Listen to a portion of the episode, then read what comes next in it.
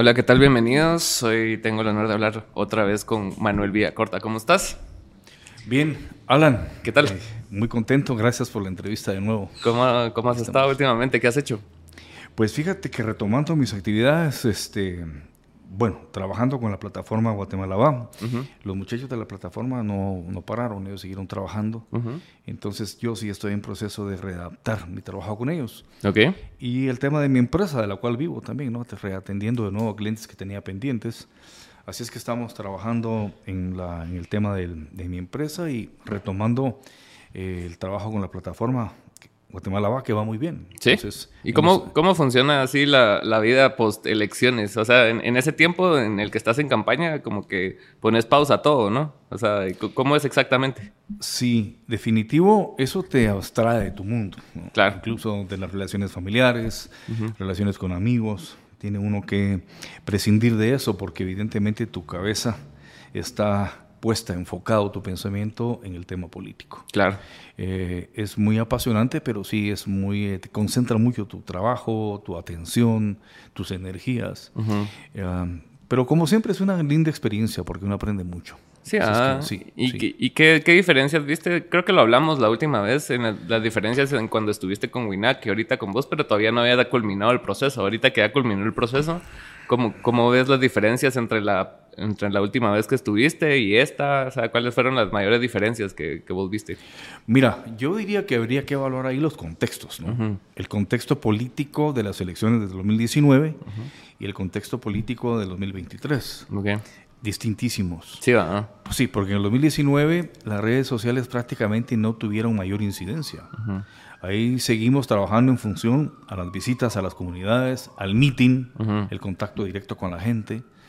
Eh, a través de las eh, entrevistas en los medios, ah, digamos, corporativos, las entrevistas en los medios alternativos, pero las redes sociales no tenían mucha influencia. Claro. Eso, comparado con el 2023, eso cambió. Fue una presencia disruptiva y abusiva incluso, hay que decirlo, de las redes, redes sociales, ¿no? Pero ya se venía fraguando, digamos, desde 2020, 2021, sí. o sea, sí, sí, sí se miraba una tendencia desde antes. Pues, claro, claro, pero digamos en política prácticamente fue a través del proceso electoral donde lo pudimos determinar, o sea, tuvimos, ahí no había posibilidad de jugar hasta no estar en la cancha. Claro, claro. Y, pero creo que lo hicimos bien, la verdad, trabajamos bien eso. Eh, en cuanto a los partidos, yo te diría, por ejemplo, que con WINAC la experiencia fue muy eh, diáfana, muy transparente, un partido de campesinos, con una ideología muy bien definida, con el tema del derecho de los pueblos originarios, el tema de la tierra, por ejemplo, la preservación de los recursos naturales, mucho liderazgo innato, muy propio de las comunidades. Eh, con vos, pues bueno, ese es un partido distinto, un partido que ya tenía gente con mucha experiencia. Claro. Eh, ya vamos a hablar, claro, gente con experiencia positiva y negativa a la vez. Por supuesto. Por haber estado en este escenario de lo que es la partidocracia y todo el Congreso y todo. ¿no? Entonces, realmente a nivel de partidos también hubo diferencia. ¿no? Sí, es que el simple hecho de que alguien ya tenga bastantes años en política y que vaya cambiando de partidos, entonces ya, ya hace que la persona adquiera experiencia tanto positiva como negativa, porque es así. Ahora, lo que sí que eh, anotar aquí, Alan, es que el partido Voz eh, no solo eran los cinco o seis diputados que lo formaron. El partido Voz tuvo durante la vigencia que tuvo eh, incorporación de muchísima gente buena en las comunidades también.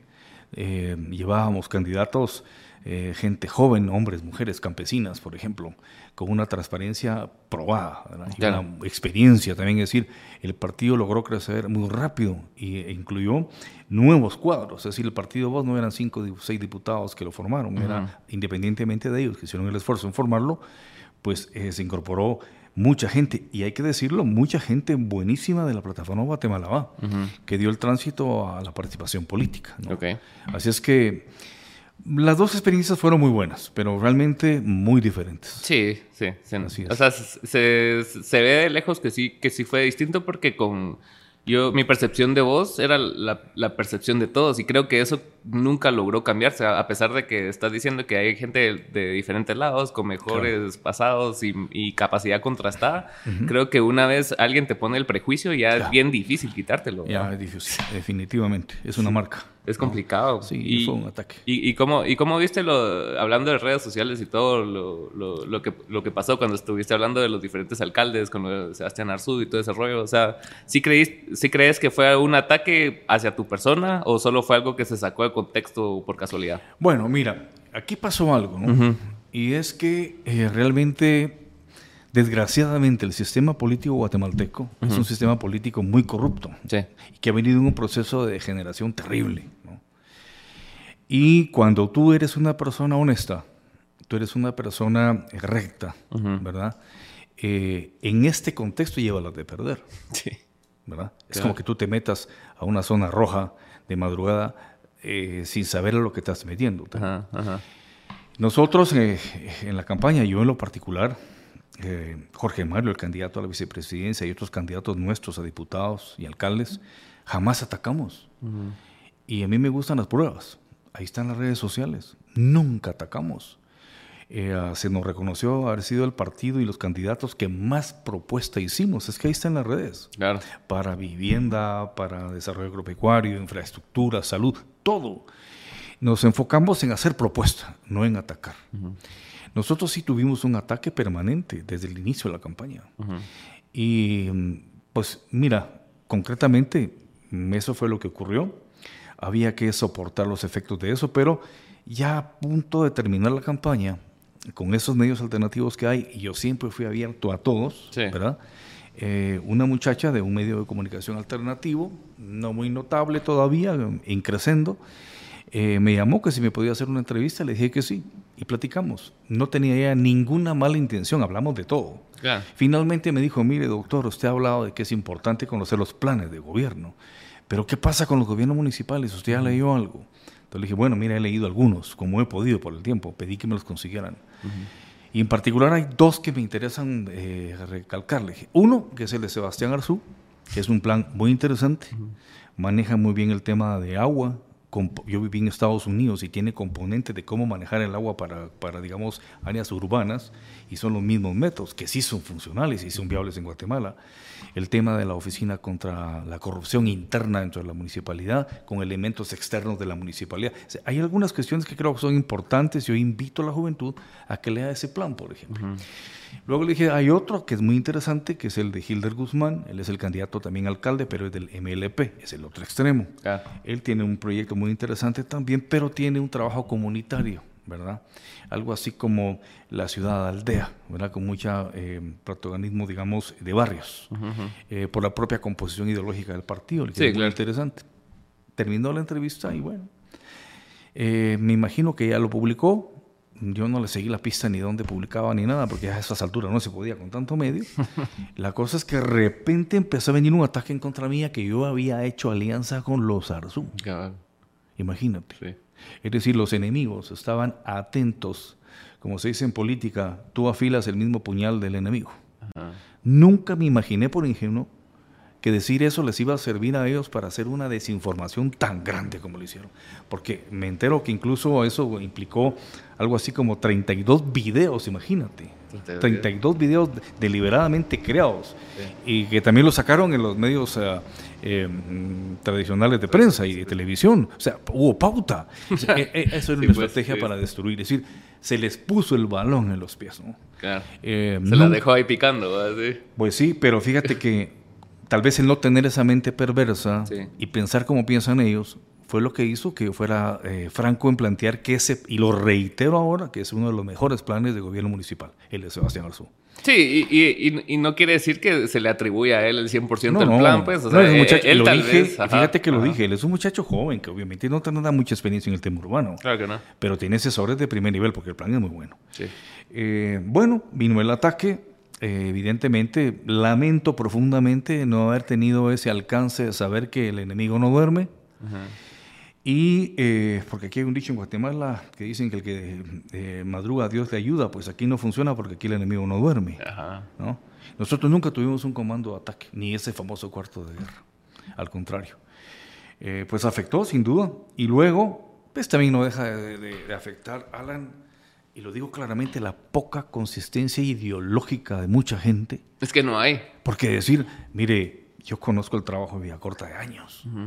que haya dicho que un plan de gobierno municipal es bueno, pues quizá yo no esté de acuerdo con este joven Arzú, pero el plan es bueno y eso no me resta. Yo sigo con Vía Corta.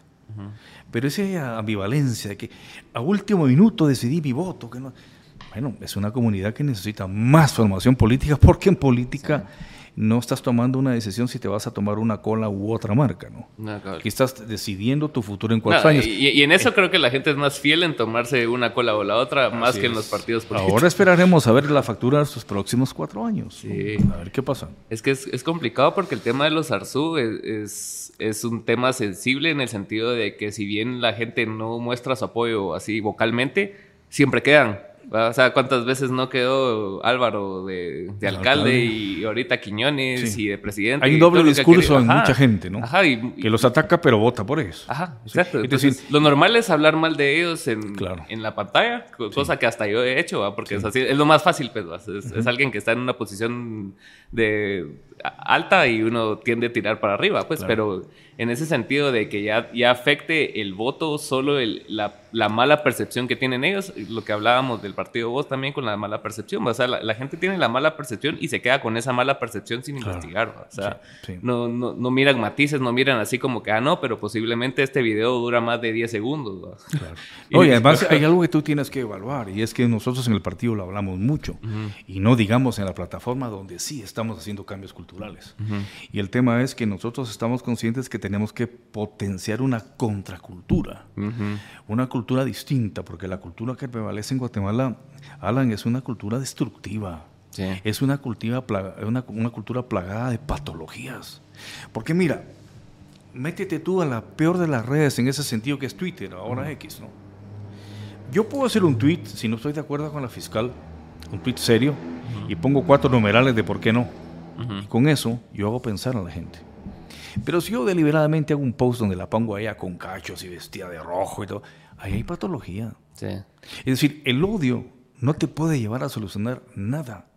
Y cuando ves que no es uno, son cantidad de mensajes sobre lo mismo, eh, que no es defender a un funcionario o una funcionaria, sino es analizar el caso. Hay una patología destructiva en el país. Y destruir es fácil, construir cuesta. Entonces, pues yo no creo que sea justo que alguien porque nació en una familia y herede un apellido, se le estigmatice.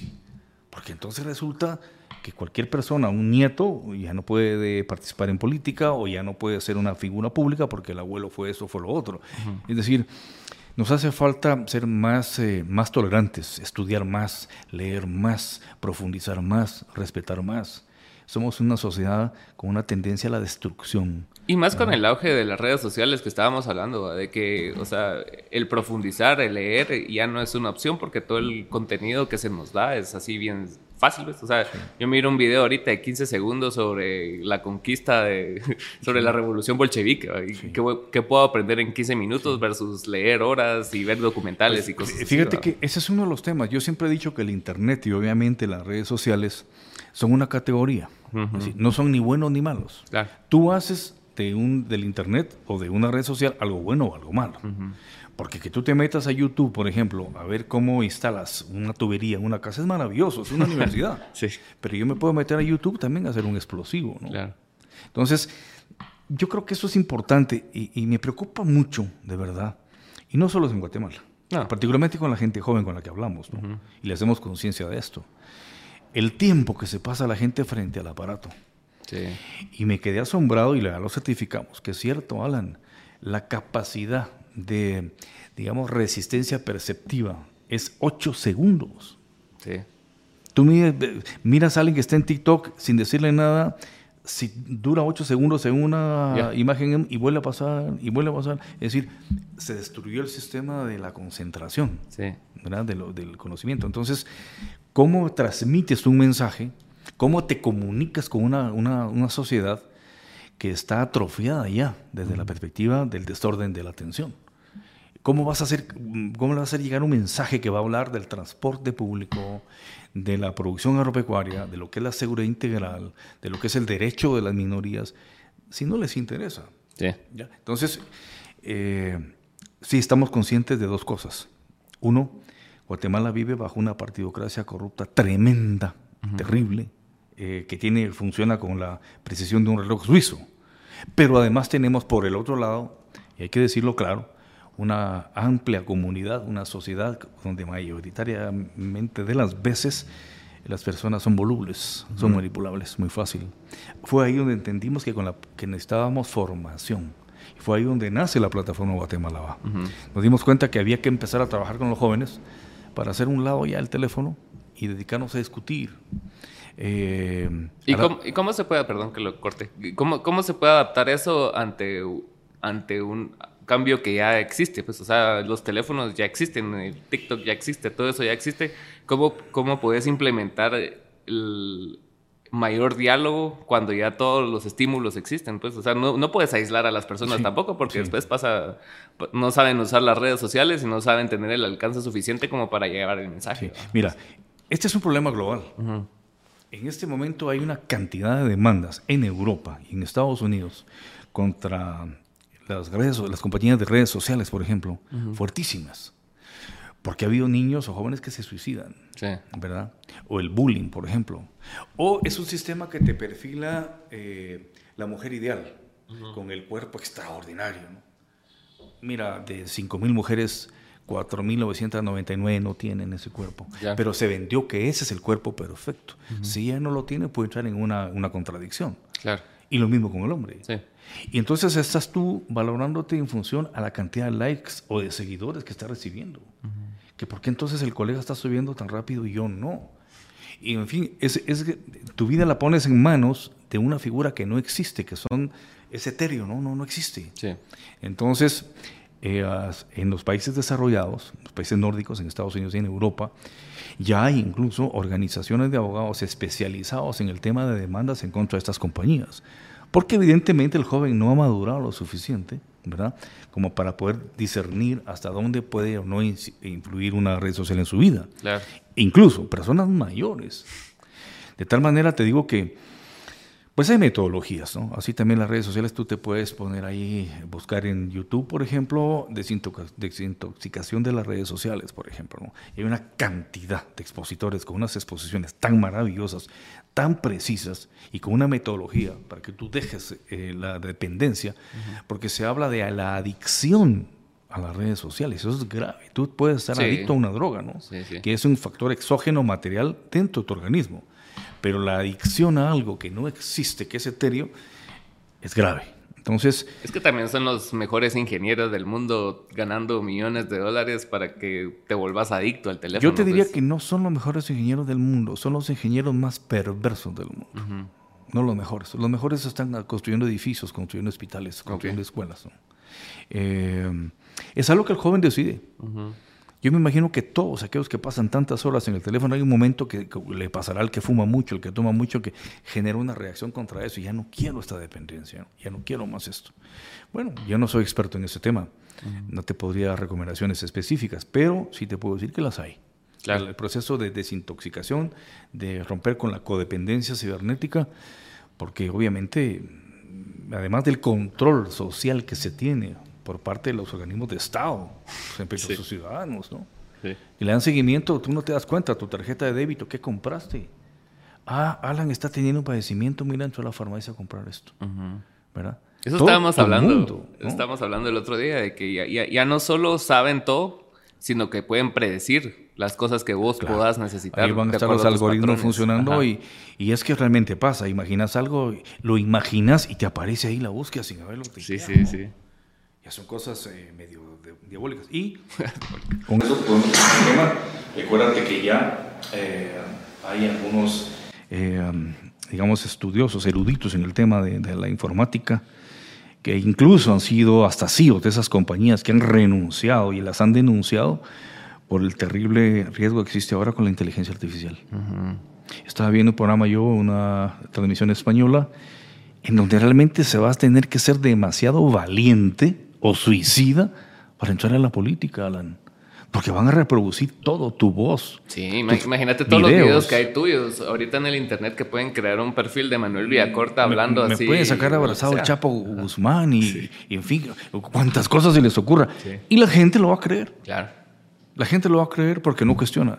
Eh, ya competir en esos escenarios es algo que estamos tratando con el equipo, ahora con el tema político, ¿no? ¿Cómo vamos a enfrentar eso? Porque Eh, esto sí es altamente peligroso eh, porque ya es una, digamos, una distorsión total a la, a la, participación política y al mensaje. Sí, la, y, la, y, la, capacidad de discernimiento, o sea, las líneas se van volviendo más difusas, ¿verdad? Para incluso alguien que lea, alguien que sepa mucho, va a dudar, o sea, va a ver así a Manuel Villacorta hablar de, no sé, de cualquier cosa, ¿va? Y lo va a ver, va a decir, ese es Manuel. Y después ya uno pone atención y ya se da cuenta que no, pues, pero la mayoría de personas solo Pero el daño ya está hecho. el daño ya se fue, eso como fuego y, el daño ya está hecho. Sí, y algo, algo, algo que me llamaba mucho la atención y creo que se, se adapta un poco a lo, a lo, que te pasó es de que, o sea, no importa si las cosas son verdad o no, o sea, simplemente con que exista una narrativa ya acerca de de cualquier cosa y ya, hace que muchas personas se adhieran a esa realidad, a esa nueva realidad, así como que, ah, no, Corta salió con nosotros, ah, no, Corta es tal cosa.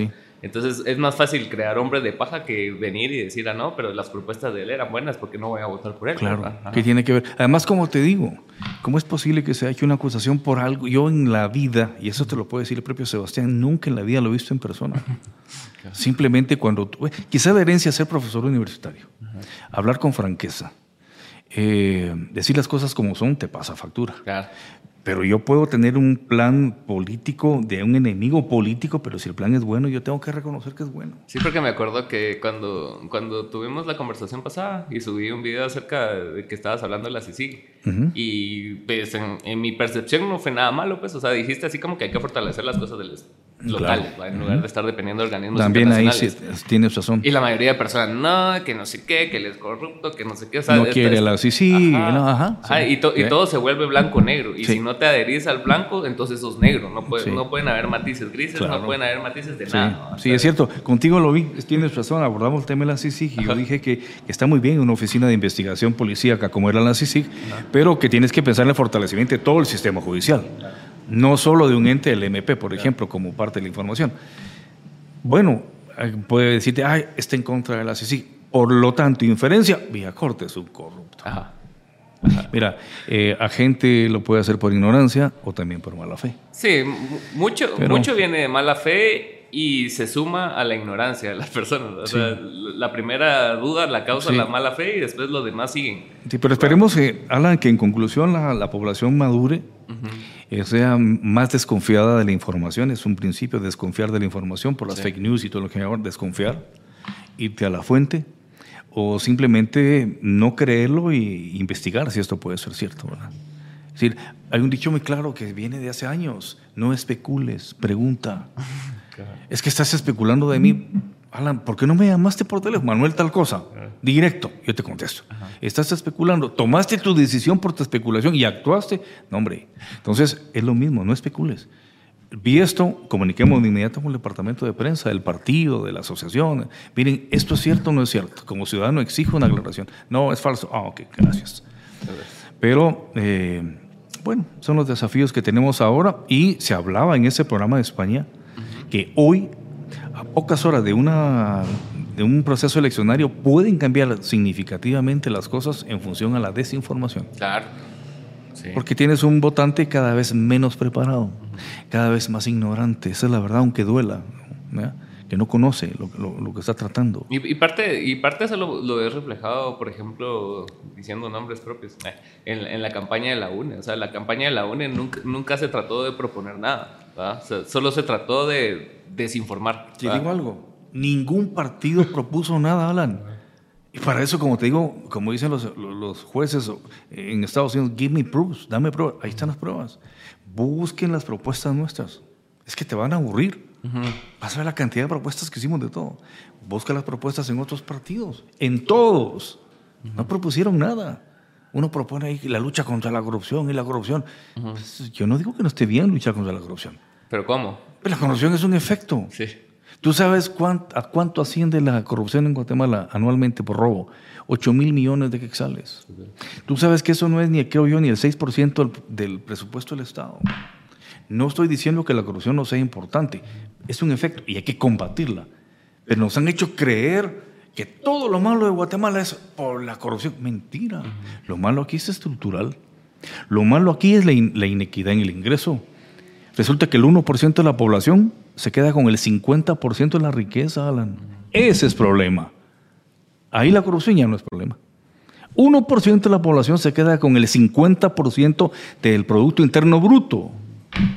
No puede ser. Ese sí es problema. Salarios miserables, evasión de impuestos. Esos son los verdaderos problemas. Pero como no hay que tocar ese tema, la lucha contra los corruptos. Mencióneme tres corruptos con nombre y apellido. Es que claro, es, bien, es, bien, etéreo también. Es una forma de, evadir el enfrentar una realidad nacional. Nosotros la enfrentamos. Y no a través del choque no a través de la confrontación con ningún sector, a través de la propuesta, porque nuestro pensamiento era, necesitamos integrarnos todos, ya no más odio, ya no más rencor. Guatemala en esta crisis que está pasando socioeconómica, lo que necesita es un gobierno de unidad nacional, de reconciliación nacional, de propuesta, de ejecución, no más choques. Pero si tú vas a entrar chocando con medio mundo, yo no creo que el avión vaya a llegar al aeropuerto. Es que es bien complicado. Es complicadísimo. Sí, porque siento yo que eh, específicamente del, partido del partido Semilla, creo que era, era, era tan poca la probabilidad de que fueran a llegar a algo que para llamar la atención tenían que acudir al choque. Pues yo, me acuerdo que muchas veces tuitearon así como que ahí el debate entre Manuel y Bernardo, ¿para cuándo? Y como que se trataban de montar en el, en el, barco suyo. Sí, fue una estrategia ponerlo vía, Manuel Villacorta y Arevalo, Manuel Villacorta en el, en el mismo, en el mismo... Todo el tiempo, todo el tiempo. A mí no me importaba. Claro. Eh, el ataque permanente, es decir, eh, sacábamos algo y venía todo el ataque y tú eh, hacías una búsqueda y de eso el sector venía el ataque. No venía de Suri, no venía de Sandra. Era de ahí. Yo no entiendo por qué. Eh, bueno, incluso lo más lamentable cuando el candidato de Dios sale diciendo no hay que votar por vía corta porque está rodeado de corruptos. Yo también lo pude haber dicho. Y con, con, juicio, con causales. Nunca lo hice. Por el contrario, nosotros no atacamos, nosotros propusimos. Pero bueno. Y, está bien complicado, porque, o sea, de porque a la gente le gusta el morbo, ¿va? A la gente le gusta el chisme y el paranduleo. Entonces, si alguien viene y dice, yo sé la verdad de Vía Corta, entonces la gente va a ver más eso que, que un diputado. No, yo tengo la propuesta de que si vamos a tal lugar, claro. no le va a interesar. Pues, sí, definitivo. Mira, te, te, voy a decir con todo respeto, con todo respeto, tú puedes publicar una información muy importante, por ejemplo, sobre el alza al tipo de cambio ahorita, que está 8.08 en este momento. Y lo van a ver 60 personas pero tú subes un video de un alcalde bailando en la calzada eh, y levantando pesas y va a hacer 850 mil visitas. Sí.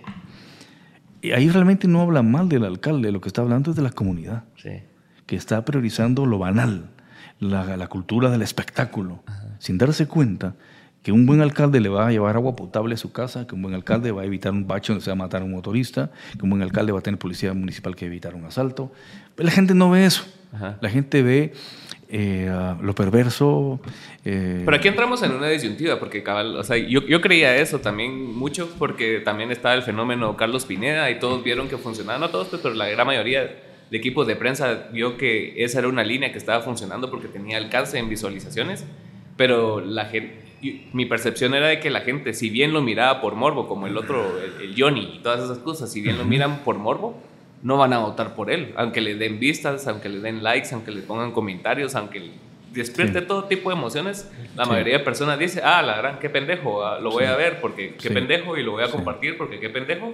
Pero al final del día, en, las urnas se decidió otra cosa. O sea, no quedó Mulet, que tenía un mejor equipo de prensa que, que, que Semilla, pongamos, no quedó Suri, no quedó, o sea, la gente priorizó otras cosas a la hora de dar el voto, pues. Sí, sí. Pero por eso tú tienes que tener lo ideal en un país, es que tú tengas un sistema político funcional, sujeto al Estado de Derecho y funcional, pero que tengas una sociedad medianamente culta. Ahí, tú no necesitas hacer campaña si tú eres un gran candidato alcalde. Es que Alan, mira los, los estudios en urbanismo, mira los proyectos que ha desarrollado Alan no necesita ni siquiera poner una ficha en un poste, ya ganó. Otro puede gastar 20 millones de dólares que no va a ganar en una sociedad educada. Pero en una sociedad donde lamentablemente la educación y la formación no es lo suficiente, pues tú llegas a elegir o la gente llega a elegir alcaldes que de verdad, o incluso presidentes que tú sabes que, que son un fiasco. O sea, se paga muy alto. Y aquellos sectores reducidos que son, digamos, más estudiados, que son letrados, que son conscientes, que analizan, pagan la factura. Porque como en la democracia popular manda la mayoría, la mayoría decide. La mayoría. Entonces tú que eres una persona ilustrada vas a tener que lidiar cuatro años con un mal alcalde en tu comunidad porque la mayoría prefirió a ese alcalde porque baila bonito, porque hace payasazo, se disfraza de payaso, ¿no? Claro. Bueno, hay mucho que trabajar y por eso es que tenemos la plataforma Guatemala para formar a los jóvenes. Y, con, y con, eso de Guatemala va, y yo, entiendo mucho que, que tu percepción de, de, las soluciones viene mucho desde la educación, ¿va? Pero ¿no crees que sea una cosa integral también? O sea, porque si no tenemos las condiciones materiales, no tenemos las condiciones de infraestructura, o sea, ¿cómo podemos aspirar a tener una buena educación? O sea, si no hay pisos en, las escuelas, si no hay pupitres, o sea, también va un poco de la mano de, resolver casos de corrupción y resolver otras cosas, ¿no? Bueno, mira, este... Esto depende, porque cuando nosotros hacemos una propuesta de la plataforma Guatemala Va, y la subimos en las redes, por ejemplo, llega a todos los jóvenes. Algunos que ni les interesará abrirla, pero hay jóvenes que les interesa el estudio y la política, técnicamente estudiada. Entonces dan un clic e ingresan. Dicen, no, qué lindo este curso de inducción política, mira, nos va a hablar de historia política contemporánea. Yo quiero saber qué fue la Revolución de Octubre, qué fue el conflicto, el conflicto armado interno, el proceso de paz. Está hablando de ideologías políticas. Esto me interesa porque hoy se habla mucho de izquierda y de derecha, me interesa. Eh, de conceptos y categorías de la ciencia política. Yo quiero manejar conceptos del poder, democracia, partido político. Entonces, hay jóvenes que, que les gusta el estudio, hacen clic y se vinculan con nosotros. Yo quiero entrar. Entonces, esa propuesta empieza a alimentarse de muchos jóvenes que sí les interesa lo bueno, lo de calidad, lo de conocimiento, pero ya tienen la herramienta. Claro. O sea, nosotros estamos pensando, hay alguien que quiere una fruta de buena calidad, nosotros la ponemos, aquí está. Entonces, es un matrimonio afortunado. Por eso la plataforma ha tenido tanto éxito porque quien busca la plataforma generalmente son jóvenes, hombres y mujeres, con una responsabilidad innata. Es que cuando tú estás en el interior, ojalá algún día nos acompañes y veas a jóvenes indígenas, y no es por desvalorar, sino por las condiciones de la ruralidad, de la marginación, la exclusión que siempre han vivido. Pero cuando los ves en medio de ese contexto, tomar un micrófono y narrarte su realidad y plantear sus propuestas y el interés que tienen en el conocimiento que se les está dando con la plataforma, tú te quedas absorto, ¿no lo crees? Hay mucha gente buena, mucha gente buena. Y la plataforma lo que está haciendo es, dentro de nuestras limitaciones humanas, aquí está este proyecto, jóvenes. Y ahora vamos como a fuerza, viene un relanzamiento bien fuerte. Nos dimos cuenta que sí funciona. Es que sí, sí, sí. tiene que llevar a desembocar en algo, ¿verdad? O sea, ya, ya es, mira, tenemos 5.000 jóvenes formados, eh, certificados, te lo podemos probar, con eh, presencial y online es decir, lo tenemos, los registros. Eh, tenemos organización en casi todos los departamentos de Occidente y ahora ya vamos para Oriente también. ¿En qué año surgió esta plataforma? Mm, aproximadamente fue como en el año 2016, 2017, que empezamos con, la, con el... Eh, primero se llamaba Plataforma del Poder Ciudadano, luego dimos el tránsito a la plataforma Guatemala Va y el objetivo es formar, eh, educar políticamente a la juventud guatemalteca. Pues, sí. Y, en ese sentido, ¿cómo, ¿cómo, has visto el desarrollo de la plataforma? ¿Cómo empezó? O sea, ¿cuál, ¿cuál, fue la idea principal? O sea, ¿vos, tenías la idea de que fuera presencial o que fuera online o cómo era el...? Pues fíjate que como siempre se ha pensado en la participación política, cuando yo regreso a Estados Unidos a Guatemala, empiezo a reunirme con grupos de amigos, ¿no? Así fue como surgió la candidatura con Winac. eh, um, y los amigos insistían, todos profesionales, en que había que hacer un proyecto de educación eh, muy preciso para la juventud y nos quedó la inquietud. Ahí empiezas a semilla. Lo bueno fue que se fue integrando gente valiosa, ¿verdad? Por ejemplo, te puedo mencionar a, eh, a Pablo, te puedo mencionar a Fabricio, a Jorge Mario, que fue mi candidato a la vicepresidencia. Te digo una persona con una... Jorge Mario de las plataformas. Ah. También, sí, sí ah. desde antes. Me hacían una pregunta malintencionada. ¿Cómo fue que usted llevó a Jorge Mario como candidato presidencial? Ellos querían que lo dijera, es que viene de unos grandes empresarios que me lo impusieron. No, pues no. Fíjate que a Jorge Mario tengo más de siete años de conocerle, somos amigos. Joven, brillante. Entonces, esta gente la que ha venido a darle un salto cualitativo a la plataforma, porque es gente que, mucho más joven que yo, que ya maneja bien eh, el tema de la informática. Eh, tienen ese touch feeling de comunicarse con la gente joven. Sí, claro. Le interpretan por dónde, ¿no? Cosa que obviamente yo no tengo, ni me interesa entender ya, porque cada cosa es su tiempo. Sí, claro. Entonces, estos aportes de calidad humana y la necesidad colectiva de los jóvenes en el interior particularmente, que es donde más responden, eh, pues fue buena. Y el proyecto está siendo bien visto y te digo, eh, hemos platicado con autoridades ah, ya del Tribunal Supremo Electoral todas estaban enteradas del trabajo de la plataforma. Es más, nos dijeron que la metodología que estábamos utilizando les interesaba y no tenemos problema en compartírsela porque ellos quieren ahora hacer del Tribunal Supremo Electoral también un ente de formación política dentro de la formación cívica, ¿no? Ideológica. Sí, sí. O sea, ya nos habían conocido, ¿no? Eh, cuando tú haces estudios, por ejemplo, de los visitantes al website de la plataforma o en las redes sociales, Obviamente los principales son aquí de Guatemala, pero el segundo rubro es Estados Unidos. De gente de México, Argentina, por ejemplo, de España, que entran e ingresan para ver cómo, cómo está la plataforma. Es decir, eh, no es nada novedoso realmente, es un esfuerzo. Sí, claro. Un esfuerzo.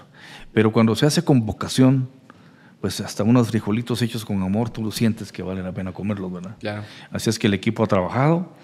Eh, no recibimos financiamiento de nadie, esa es otra cosa maravillosa. Eso, Hoy, eso es muy valioso. Valioso. el, ser completamente independiente de de ese tipo de factores que a la larga sí te afectan, porque siempre va a haber alguien y mira, ¿y qué onda ahí con 50 mil que te digo? Nosotros no tenemos empresarios que se dediquen a invitarnos a sus grandes programas o a hacernos sus encuestas, nada.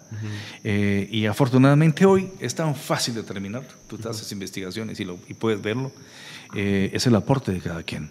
Yo pongo mi carro, ahí vamos tres, bueno, de aquí nos vamos a Tecpan y de ahí nos vamos, a, ok, y los muchachos de Shell dicen que ya tienen el lugar, ya ahí en, en, un lugar X de un hotel ya tienen el lugarcito, ¿y cuánto cuesta la comida? Pues entonces vámonos por un café. Así es como hemos funcionado. Pues. Y eso, eso nadie lo puede negar. Es decir, los que se dedican a investigar los orígenes de las organizaciones saben que la plataforma es transparente. Y eso nos ayuda, nos anima, porque la gente lo percibe. Sí, y, mi percepción, mi percepción tuya con, con, tu forma de ser y con, con, lo que entiendo de tus ideales es, es, algo que se acopla más a vos, más que andar politiqueando, más que andar negociando. O sea, es, es, es, una labor más indispensable para vos el, el hecho de estar formando personas para que eventualmente sean lo que quieran ser. Pues, es que lo tenemos claro. Para nosotros el interés popular es primero. Un empresario puede tener mucha plata y ser muy simpático y todo, pero él es segundo, si es que entra. Eh, nosotros jamás vamos a venderle el alma al diablo. Nuestra propuesta es con la gente joven, que ya, ya sentimos lo que es eso, entregar un diploma después de tantos estudios, en fin, eh, y queremos hacer alianzas con universidades, incluso con algunos centros internacionales ya, ya estamos en eso. Eh, no necesitamos eso. Porque quien llega a ofrecerte generalmente bajo la mesa quiere algo. Claro. Y qué belleza que tú puedas poner la cabeza en la almohada sin deberle nada a nadie, ¿no? Y así es como estamos funcionando. Y la plataforma además también, eso es sano, tiene jóvenes que te dicen, mire, pero yo también quiero prosperar en política. Ya entendí todo, cómo está Guatemala, cómo se manejan sus exportaciones, su modelo eh, eh, etnográfico, el tema de su realidad eh, geográfica, en fin. Pero yo quiero ser alcalde. Bueno, yo quiero ser diputado o diputada, qué bueno, porque está convirtiéndose en un asidero también, en un, reservorio de piezas de calidad. La cantera. Y, sabes qué le hemos dicho siempre, váyanse con cualquier partido, nosotros no imponemos nada. Tengan ojo con quién lo hacen, investiguen, ¿verdad? Pero nosotros no vamos a normales con este partido, con el otro, que venga a acá con... No, se les forma. Claro, nuestro interés también es tener una oferta política ya y por eso estamos trabajando ya en la conformación de un nuevo partido político. ¿Una oferta política en el sentido de, partido? Sí. Ok. Sí, ya iniciamos eso. Eh, Alan, eh, yo te doy a ti la primicia. Ya hicimos varios, uh, varias visitas al Tribunal Supremo Electoral. Nos hemos uh, entrevistado, ¿verdad? particularmente el equipo dirigencial de la plataforma. Yo solo hoy fui con ellos por primera vez. Hemos hablado con magistrados, hemos hablado con directores, funcionarios, eh, para requerir información sobre el proceso de la formación del partido político. Ya vamos adelante. Pero como queremos hacer bien las cosas, particularmente Jorge Mario García, que es especialista en informática, está trabajando ya un proyecto, un perfil, mediante el cual todos los afiliados van a ser eh, revisados minuciosamente, nombre completo, DPI, fecha y lugar de nacimiento, la firma, eh, con una, digamos, con una conexión directa dentro de lo posiblemente, posible que podamos con el RENAP, por ejemplo. Es decir, eh, para que este partido nazca con toda la limpieza y la transparencia, ¿ya? que no vayas a encontrar ahí muertos o firmas falsas o cinco mil que no existen. No, aquí esto, que eh, todos están igual los partidos de Guatemala. Todos, no hay uno que se salve. Eso no queremos. Es decir, queremos empezar difícil, pero bien desde un principio. Y ya estamos trabajando en ese proceso informático. Es que sí, eso era mi segunda pregunta, porque si bien podés preparar a las personas lo mejor que puedas y, puedan tener toda la capacidad del mundo, viendo el sistema como está y cómo funciona con el tema de plazas fantasmas y las personas que llegan realmente a ocupar los cargos de diputados porque pagan, o sea, por estar ahí prácticamente, por los listados y todo. O sea, sí, sí está complicado el, el como solo depender de la, de, la, capacidad de las personas, viendo las cosas como están, pues, porque o sea, sabemos cuál es la realidad, cuál es la realidad a la que te estás enfrentando. y si bien la preparación es importante, sabemos que las personas no tan preparadas son las que paran llegando ahí porque saben mejor inmiscuirse ahí y son los más vivos. Pero fíjate que nosotros nos dimos cuenta, y particularmente en esta última fase, en esta última campaña, eh, que hay mucha gente buena para poder participar en política. Tú lo detectas. Es gente que primero ya está formada. Es gente que en su comunidad conoce el problema del agua potable, el problema de la lluvia, eh, por ejemplo, el problema de las enfermedades, conoce el sistema de salud de la región, es decir, que conoce gentes, que ha trabajado en proyectos de desarrollo social. Eh, ya hay gente así que quiere participar en política y eso es bueno. Y es la gente que se acerca. De tal manera que esta vez yo creo que eh, vamos a hacer un buen trabajo. Porque además cuando tú empiezas un proyecto político como este, limpio y transparente, los corruptos se alejan. Ni pierden tiempo en intentar llamarte, porque saben que ahí no pasan. Entonces, y hay mucho por delante. Así es que estamos muy contentos con eso. vamos adelante. En pocos días iremos dando más información, porque obviamente este es un proceso que implica cierta confidencialidad en sus principios, por el logotipo, el nombre, ese tipo de cosas, ¿no? Pero eh, estamos en eso. Es decir, yo lo que quiero es, eh, cuando me toque ya retirarme del planeta, pues eh, poder haberle dejado a los jóvenes un proyecto fuerte, un partido político con ideología, ¿verdad? Pues no le tenemos miedo a las ideologías. nos formamos para defender en lo que creemos. Un proyecto que tenga escuela política de primer nivel con relaciones incluso internacionales. un proyecto político en donde la ética y la solidaridad y el espíritu de cuerpo de todos los miembros sea lo primero ¿verdad? Y que tengamos organización en todo el país. Es decir, eh, lo bueno, el camino limpio es el más largo, Alan. Es el más complicado. Sí, es complicado. Pero es el que te lleva donde tú tienes que llegar. Si tú haces trampa, eh, los dichos de mi maestro de artes marciales y que son maravillosos, todo lo que sube rápido, baja rápido. Creo que como que lo estamos viendo ahí por todos lados, ¿no? Regresamos después de una parada técnica. Entonces estábamos hablando de, la importancia de la participación ciudadana y política de la plataforma Guatemalaya.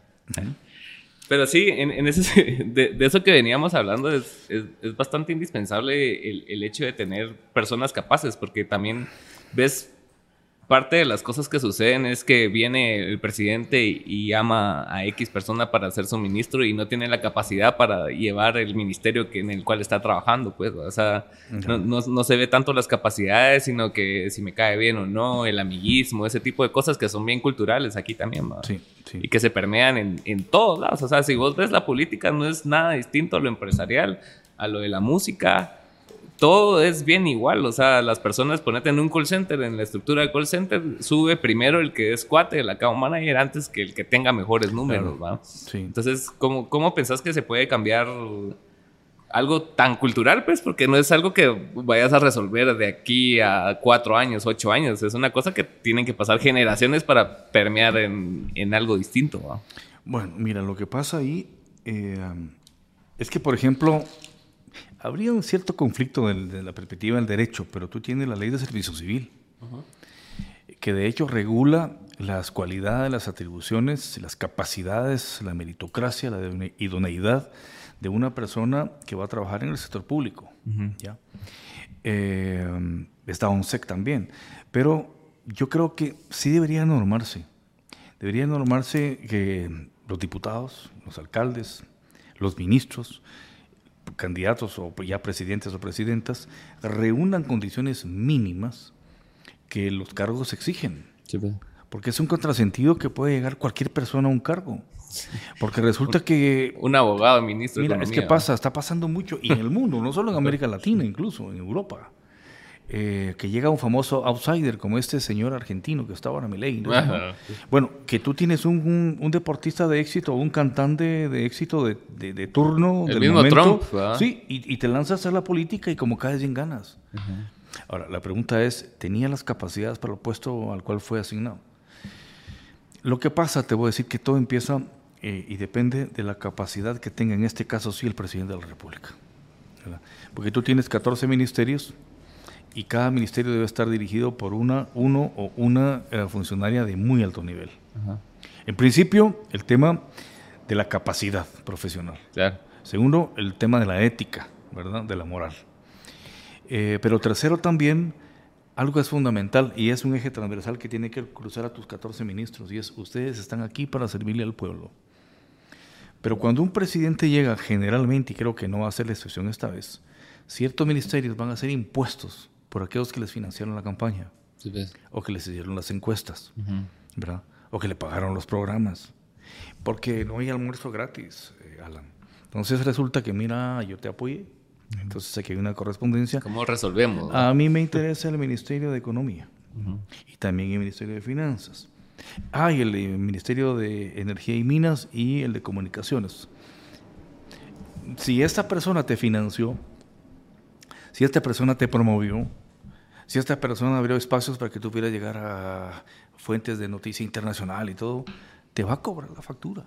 Y eso pasa siempre con los gobiernos. Entonces resulta que tienes un gabinete en donde el presidente tiene ministros que nunca en su vida ha conocido y que no le van a responder a él. Ellos le van a responder a su patrón, que es un empresario poderosísimo. Es, lo que pasa siempre, ¿no? Entonces tú le vas a decir, mira, la política de infraestructura para Guatemala, gracias, va por esta vía. Lo que va a hacer es que va a llamar a su patrón, mira, fíjate que el presidente me dijo tal cosa. No, no, no, voy a hablar con él, vamos por lo otro. Primero el tramo carretero de tal. Entonces, ¿cómo vas a hacer gobierno? Cuando tú tienes ministros que están respondiendo a intereses ajenos al interés popular y que de hecho no acatan lo que pasa, por ejemplo, también con los diputados.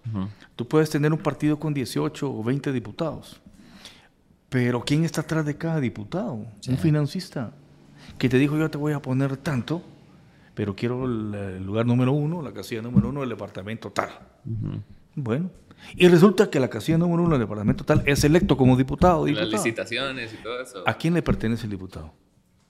¿Al partido, al presidente o al financista? Al financista. Entonces se diluye el poder político. son presidentes que no gobiernan. Son secretarios generales o juntas, eh, digamos, de dirección de los partidos políticos que no tienen mando sobre sus diputados, sobre sus alcaldes. Es una, digamos, eh, es una prostitución política la que se genera en ese sentido. Claro. Entonces, si tú tienes un presidente con ah, carácter, con compromiso, yo no digo que no puedan haber negociaciones, porque es evidente, en Estados Unidos se da, en Estados Unidos un senador, un congresista dice, yo represento a la industria automotriz, y se sabe. Yo represento a la industria de las armas, yo represento a la industria farmacéutica, toda mi vida he trabajado con ellos. Y vengo aquí al Congreso a pelear por los derechos de lo que represento, la industria automotriz. Ahí se dice, pero aquí se esconde, porque está pues muy difícil decir es que yo represento los intereses de un narcotraficante. No, pero la verdad. Sí. Entonces, y los alcaldes que están alrededor de la órbita del narcotraficante en el departamento. Entonces, si tú tienes un presidente con valor, eh, bueno, yo puedo negociar con los grandes empresarios. Un ministerio, claro que sí. Porque obviamente yo entiendo que les interesa muchísimo el Ministerio de Economía. Hablemos. Quizá yo lo que quiero es que entiendan que la persona que yo creo que debe estar como ministro, como ministra, tiene el concepto que va a trabajar para toda Guatemala. Y toda Guatemala también son ellos. Entonces, que le, que le, digan cuál es su agenda, qué es lo que quieren. Tratamos de empatar, que sea un gana-gana. ¿ya? Porque, mira, en 1947-48, cuando fue la revolución en Costa Rica, al mismo tiempo que aquí, porque curiosamente, si tú revisas la historia, Siempre somos las, las, dictaduras en América Latina se levantaron al mismo tiempo. ¿verdad? Eh, Somoza en Nicaragua, Ubico en Guatemala, eh, Carías en Honduras, eh, Maximiliano en El Salvador, eh, en fin, se levantaron al mismo tiempo, porque Estados Unidos había ganado la guerra. Ya tuvo tiempo de voltear a ver a su patio trasero latinoamericano. Y, estos dictadores es tiempo de ajustar tuerca y los quitaron. Y vinieron todos esos gobiernos democráticos, ¿verdad? O sea, realmente yo no quiero quitarle méritos a la Revolución de Octubre, pero no fue una lucha del pueblo durante años para llevar a su gente al poder. Fue una cuestión de calles y de gritos y de, denominar quiénes iban a ser los presidentes. Con Arben ya no fue así. Entonces resulta que tú tienes esto, ¿no? Ahí están ellos nominados, son los que vienen, eh, para eso están. Eh, en Costa Rica te decía, el don Pepe Figueres, papá de, Pepe Figueres, hijo, que también fue presidente después, eh, habló con los grandes empresarios en Costa Rica y le dijo, miren, yo voy a ser presidente, pero los ministros los voy a poner yo. Porque quiero que, tengamos el mejor ministro o ministro de educación para todos.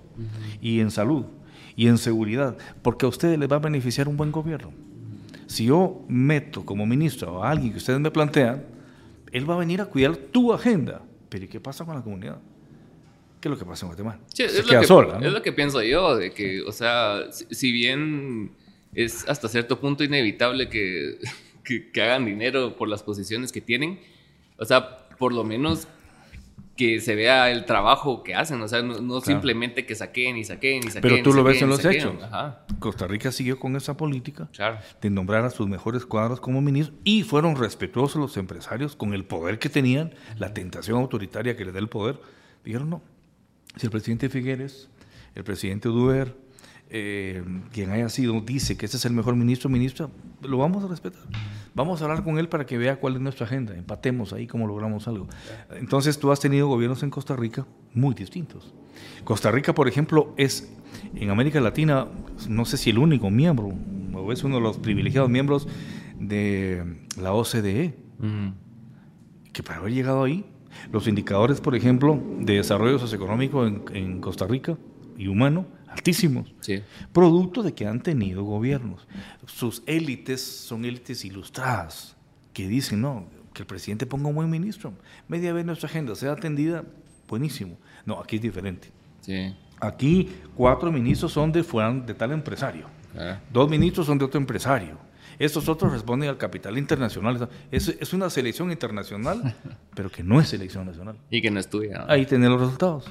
Mira la infraestructura, mira la seguridad, mira la salud, mira la educación. Pésima. Porque son ministros que llegan con una agenda deliberada de quién los impuso ahí. ¿Y qué te parece eso de reducir el, el, el Estado? O sea, ¿no te gusta? Mira. Creo que mi ley es el que habla de eso también. Aquí pasa algo mucha gente se deja llevar, y lo digo con mucha pena por ignorancia. Sí, vía corta, es que usted quiere un Estado más grande y un presupuesto más grande para que haya más corrupción. Me lo decían. Dando a entender que todos los guatemaltecos y todas las guatemaltecas somos corruptos. Y no es así. Si tú comparas el presupuesto del Estado en Guatemala en relación al PIB, que son 700 mil millones de quexales, con un presupuesto de 100 mil, no llega ni al 10%. Ok. O 11% ya. Pero si tú ves, por ejemplo, los el porcentaje de los presupuestos de los estados en América Latina más desarrollados andan en el 25%. Por ejemplo, PNUD sacó un informe hace poco y dijo los países más desarrollados de América Latina, Uruguay, Costa Rica, y puso también creo que a Colombia, ¿verdad? Tienen presupuestos de estados que oscilan entre el 24% en relación al PIB. O sea, el 24% del PIB, Producto Interno Bruto, es para que funcione el Estado. Los países más atrasados, Honduras, Haití y Guatemala, tienen presupuestos que andan entre el 10% del PIB. O sea, si hay una correlación directa entre el porcentaje que recibe un gobierno del Producto Interno Bruto en función al desarrollo o al no desarrollo. Entonces, tenemos un gobierno pequeño. Yo te pregunto, ¿Tienes los datos tú? ¿Cuántos policías por cada 100 mil habitantes? ¿Cuántas enfermeras, cuántos doctores en hospitales públicos por cada 100 mil habitantes? Estamos en la calle de la amargura. Sí, no llegamos ni a un por ciento, creo. Eh, mira, entonces necesitamos más Estado. Claro que sí, pero un Estado que no sea tonto, inepto y corrupto como este, que sea un Estado funcional. necesitas hacerlo crecer, necesitas un presupuesto de Estado mayor y bien administrado, porque entonces, si tú estás pagando impuestos, no vas a tener que ir a pagar a un hospital privado porque el, hospital general es buenísimo. Si tú estás pagando impuestos, no vas a tener que ir a, pagar un tratamiento, por ejemplo, a un hospital carísimo porque un, eh, o el IX incluso te lo puede dar. ¿Qué es lo que pasa en los países ricos, en los países nórdicos? La gente paga mucho impuesto. Y dice, sí, pero fíjate que yo pago mucho impuesto, pero tengo educación gratis, infraestructura de primera, tengo eh, salud gratis, tengo todo para mis hijos. Entonces, realmente vivo bien, unos estándares altísimos. Entonces, Guatemala tiene un estado pequeño, pero además es inepto, es bruto y es corrupto. Eso es lo que pasa. Por lo que te explicaba. Porque los funcionarios que llegan ahí no llegan a defender los intereses de la, población. Llegan a defender los intereses del padrino que los impuso ahí. Porque si tú como candidato. Y los propios, pues también. Y los propios. Ajá. así es. Entonces, es, bueno, yo creo que todo eso se puede cambiar con voluntad política y con, conocimiento porque tú puedes recibir recomendaciones, que te digan unos empresarios, mire, hay una persona muy buena para el Ministerio de Comunicaciones. Ok. Sabe el tema de infraestructura, ¿dónde ha estudiado? ¿Qué ha hecho? Ok, me parece bien. Ahora, ¿cómo hacemos para que esta persona, como ministro, no me vaya a dar prioridad a todos los intereses de ustedes con las alianzas público-privadas que les conviene y todo, y me deje los caminos comunales de la gente pobre abandonada? No, necesito un buen ministro o buena ministra de Comunicaciones. ¿Él lo va a hacer? Sí, ok, nombrémoslo. Es decir, es voluntad política. Y es quizá un poco, por ahí salió un tweet de una persona polémica que decía, los poderes fácticos evaluaron a tres candidatos a la presidencia, a Mulet, Arevalo y a Villacorta. A Mulet no les interesó porque llevan el partido gente que no les conviene, la vieja guardia política. Villacorta no les interesó porque es una persona no manipulable. Y es que no me van a manipular. Y la otra persona sí les interesó por alguna razón. Eso lo dejo a criterio de la gente. Pero, y, ahorita, ¿cómo ves todo lo que está sucediendo? O sea, la, coyuntura actual, de tanto del MP, de las cortes y todo, o sea, que lo que, lo que está pasando, pues, ¿cuál es tu opinión? Mira. Más allá de lo que se de lo de las firmas y todo, todo ese caso, o sea, evidentemente hay un ataque, pues. Sí, mira, yo creo que eh, Guatemala tiene un gran problema y es que veníamos de un proceso de degeneración institucional. En alguna medida los, los, los tribunales funcionaron. Hace 30, 40 años funcionaban, Alan. Incluso los, los juzgados de paz en, en, los departamentos. Es decir, el Tribunal Supremo Electoral, el primero que hubo, tú recuerdas con la transición, eh, pues era un tribunal de prestigio. Era gente que se respeta. Las cortes de constitucionalidad, por ejemplo, cuando la dirigía Jorge Mario García La Guardia. Es decir, las instituciones nunca fueron, no siempre fueron malas, pero entraron en un proceso de degradación cuando, particularmente con las comisiones de postulación, cuando ya empieza a participar el capital negro, los narcotraficantes, la partidocracia corrupta, los grandes empresas, todos a querer meter a su gente ahí, se empieza a acelerar la destrucción de la institucionalidad. Hoy lo que estamos viviendo es eso. Tú tienes magistrados en la Corte Suprema de Justicia que van para cuatro años ilegalmente ahí, porque hay que decirlo claro. Ellos son abogados y saben lo que es legal e ilegal. Es ilegal usurpar un puesto. Es que no es posible que en Guatemala tengamos eh, magistrados para la Corte, para las, los tribunales estos de, del, Estado con capacidades como para eh, haberlos sido electos ya desde hace tres años.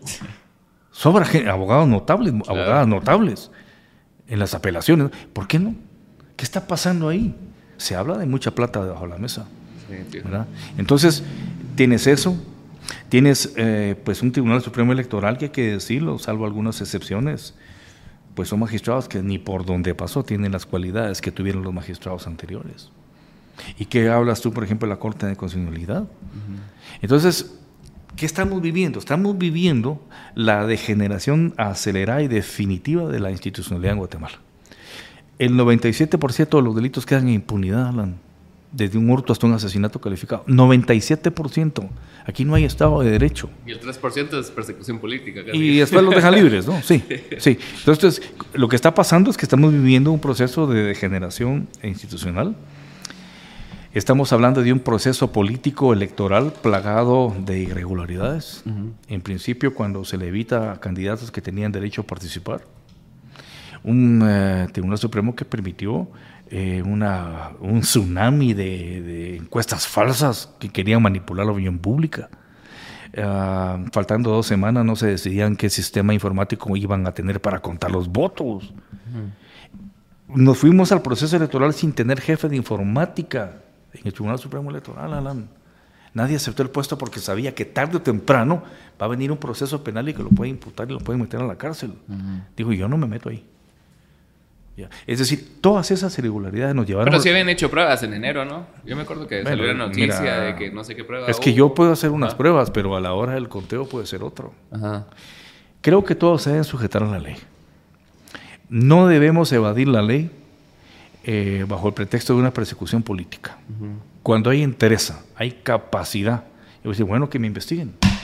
Yo voy a demostrar que todas esas acusaciones son falsas, que se van a caer y que mire el pueblo realmente que es un ataque político. Y ahí lo demuestro. Pero si yo no muestro las pruebas de defensa, y al contrario, me voy por el lado de que es un ataque político, pues yo como que estoy evadiendo una responsabilidad. Eso es lo que siento. Sí. Entonces, a mí, también lo que me dice mucho es que quienes están a, favor de, del MP, dígase así Méndez Ruiz, Bitco y todos esos personajes ilustres de la política local, de que si ellos se adhieren mucho a, cierta narrativa y todos están bien como coordinados en eso, es porque hay algo detrás, pues, o sea, no, es, no es simplemente el hecho de que de que digan o no los de semilla, tengan o no pruebas, eso ya dejó, eso ya pasó a segundo el, plano. El, MP, pues. el MP no puede ser sujeto de cooptación de nadie. El MP tiene, el Ministerio eh, Público, la Fiscalía tiene dos objetivos, la investigación y la persecución penal. Entonces tú como fiscal estudias, eh, tomas pruebas, detectas el delito, demuestras que se está cometiendo el delito, das las causales para que se haga un juicio en un tribunal y tú vas a acusar a, las, a la persona, a la institución que está vinculada en el delito. ¿Ya? La CECI, ¿qué hacía? La CECI lo que hacía era decirle al Ministerio Público de Tel Mantana, aquí están las pruebas, mire, porque era una oficina de policías, eso era. Ah. De escuchas, investigación. Aquí está, mire, trémosle pues. Empezaba entonces la persecución penal. Bueno, evidentemente, yo no voy a entrar en materia, pero hubo eh, desviaciones de todo tipo desde siempre. No tenemos un ministerio público desde nunca que realmente cumpla con sus funciones. Es decir, mire, cuando tú ves la estatua de la justicia, está con los ojos tapados, con la balanza y una espada, que significa yo no miro a quién se le voy a hacer justicia. Puede ser un enemigo, un amigo, un hermano, un hijo. Justicia es justicia. La balanza porque esto tiene que estar balanceado. Y aquí está la espada de la justicia. Esa es la justicia. Yo te pregunto a ti, ¿hay justicia en Guatemala? No. Si tú chocas con una persona que va en un carro blindado, de estos que se mantienen por el centro de la capital, las zonas privilegiadas, ¿quién lleva las de perder? Tú. Entonces, ¿Cómo vamos a funcionar en un país donde venimos de una em, degeneración sistemática de las instituciones? ¿Y cómo vamos a funcionar en un país en donde evidentemente, lejos de enfrentar los procesos penales, lo que hacemos es evadirlos bajo el, pretexto de la, persecución política? Es que mira, agarraron a Pérez Molina y que dijo, esto es político. agarraron a Valetti, esto es, es decir, es la salida que tiene. No, esto es persecución política. No, señor, si no nos interesa persecución política, aquí hay un delito. Claro enfréntelo. Lavaste dinero toda tu vida. Claro, claro. Entonces, cuando tengamos instituciones, cuando tengamos eh, operadores de justicia independientes, que no los hemos tenido nunca, ni siquiera en el MP, y lo digo claro, estas cosas van a cambiar. Y cuando el pueblo tenga incluso los sistemas de check balance, como dicen en Estados Unidos, ¿no? en el derecho anglosajón, de contrapesos, de que también se puede fiscalizar al MP, también se puede fiscalizar la Corte Suprema de Justicia o al Ejecutivo incluso a través de sistemas de... Es que tiene que haber un balance. Ahí el ciudadano va a sentir lo que es vivir en verdadera democracia, en donde todos somos iguales ante la ley. Mira Estados Unidos, yo no digo que sea un paraíso, pero el hijo de Biden fue a comprar un arma y firmó testificando que no estaba bajo tratamiento de uso de drogas. Y estaba bajo un tratamiento, sin mal no recuerdo, de uso de cocaína. Mintió. Ese es el proceso penal que tiene abierto ahora. El hijo del presidente y pasó con la hija de Bush cuando quiso en una, en una venta de licores pasarse de mayor edad y comprar, también la detuvieron. Es decir, si tú tienes normas, si tú tienes leyes y la población las respeta, ese país va a caminar. Pero un país como el nuestro, en donde los puestos son cooptados para beneficiar uno u otro sector, o entrar en una zona de venganzas, y que en eso estamos, ¿no? Ahorita está la zona de venganza de lo que hizo Telma. Pues, o sea, Telma hizo esto de la mano de la CICIG, sacaron a la CICIG y empezaron a... Pero mira, como le decía yo a alguien del Tribunal Supremo en la mañana, eh, eh, en el Viejo Testamento se dice ojo por ojo, diente por diente, un poco como la eh. justicia, ¿no? Gandhi dijo ojo por ojo y vamos a terminar todos ciegos. Y eso es lo que está pasando en Guatemala que se va a la fiscal, viene otro, empieza a agarrar a los otros, viene el otro, se va. No, si algunos están esperando que llegue Trump, porque entonces se quita a los demócratas que están apuntalando ahora estos sectores en Guatemala. Es decir, mira, eh, estamos perdiendo mucho tiempo mientras la realidad socioeconómica del país es dramática. La gente no está comiendo. Y te decía antes de la entrevista, hay gente de la clase media y que nos está escuchando que abre su refrigerador y no tiene comida. Clase media ya está pasando. Esos son los temas que nos deben de preocupar. Pero todo este circo político que nos tienen, revisando en TikTok y qué, está diciendo en Twitter, eh, lo que está haciendo es dormirnos, engañarnos. ¿ya? Hay que despertar, la realidad es otra. Y hacia eso tenemos que apuntar. Sí, claro. Sí. Bien. Muchas gracias, Manuel. Bueno. ¿Hay algún lugar donde podamos visitar la plataforma? Bueno, estás en la sede de la plataforma en este momento. Esta es la sede. Eh, Yo me refería a página. sí, te vamos a hacer llegar, eh, Jorge Mario, Fabricio, uh, Pablo o Fernando, que tienen todos esos datos, te lo van a hacer llegar. El website, las redes sociales, que ahorita le vamos a dar el relanzamiento de nuevo. Tú vas a tener acceso a eso para verlo, incluso si, si pudieras en la entrevista también, un momento a ponerlo link para que los muchachos puedan ingresar nos ayudaría mucho para tener un avance cuantitativo en, el tema. ¿no? Y gracias, Alan, a ti por esta entrevista que siempre pues, es importante, porque son esas entrevistas donde te permiten el tiempo suficiente para hablar lo que se tiene que hablar. Muchas gracias. Gracias, Alan. Seguimos hablando.